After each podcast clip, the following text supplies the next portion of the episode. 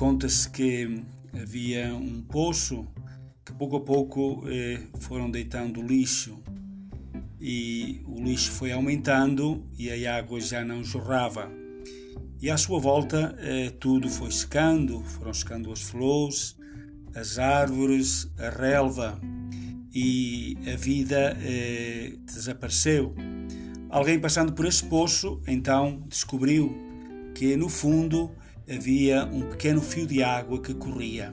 Então tentou limpar o poço e depois a água começou a subir, começou a jorrar e a vida começou a ressurgir à sua volta, as flores, as árvores começaram a dar o fruto e também a relva ficou verdejante e a vida reapareceu.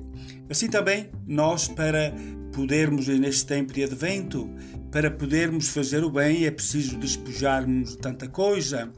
Precisamos então também de tirar todo o lixo, todo o entulho, é preciso então também fazermos como a natureza, fustigada pelo vento, vai perdendo as folhas, é feita a poda das videiras, é, é, também é, todo, tudo à volta também das oliveiras, para que possam então, no tempo oportuno, na primavera, dar fruto abundante.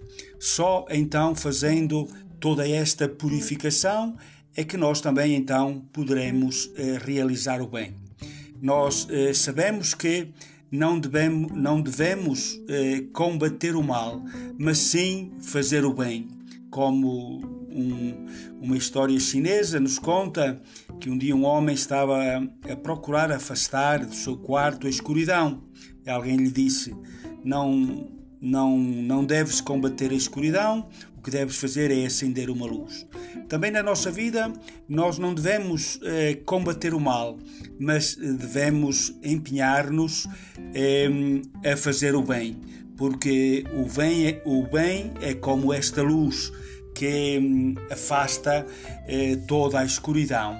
Eh, procuremos então, durante esta semana, eh, e, neste, e neste melhor este dia e neste tempo de, de advento, então despojar-nos, libertar-nos de tudo o que é negativo, para que então jorre dentro do nosso coração esta vontade e esta força para então fazermos o bem sem olhar a quem.